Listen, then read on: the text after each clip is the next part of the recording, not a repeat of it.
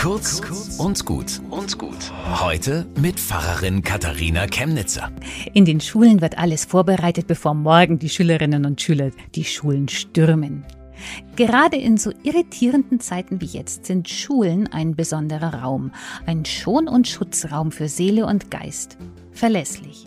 Denn das brauchen Kinder, um einen sicheren Stand in der Welt zu gewinnen und ihre Persönlichkeit zu entwickeln. Denn in der Schule ist eins und eins immer noch zwei. Und ein rechter Winkel hat 90 Grad und es gibt Kriterien, wann etwas falsch geschrieben oder richtig ist. Wissen schafft also Sicherheit. Denn damit kann ich dann etwas beurteilen.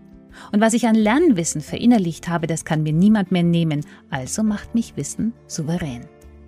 In der Bibel steht, was wir gehört haben und wissen, das wollen wir nicht verschweigen unseren Kindern. Und das ist das Ideal von Bildung. Dafür stehen Lehrpläne, die vermitteln, was Bestand hat und trägt, unabhängig vom aktuellen Krisenmodus, von geschürter Welle der Empörung oder Angst.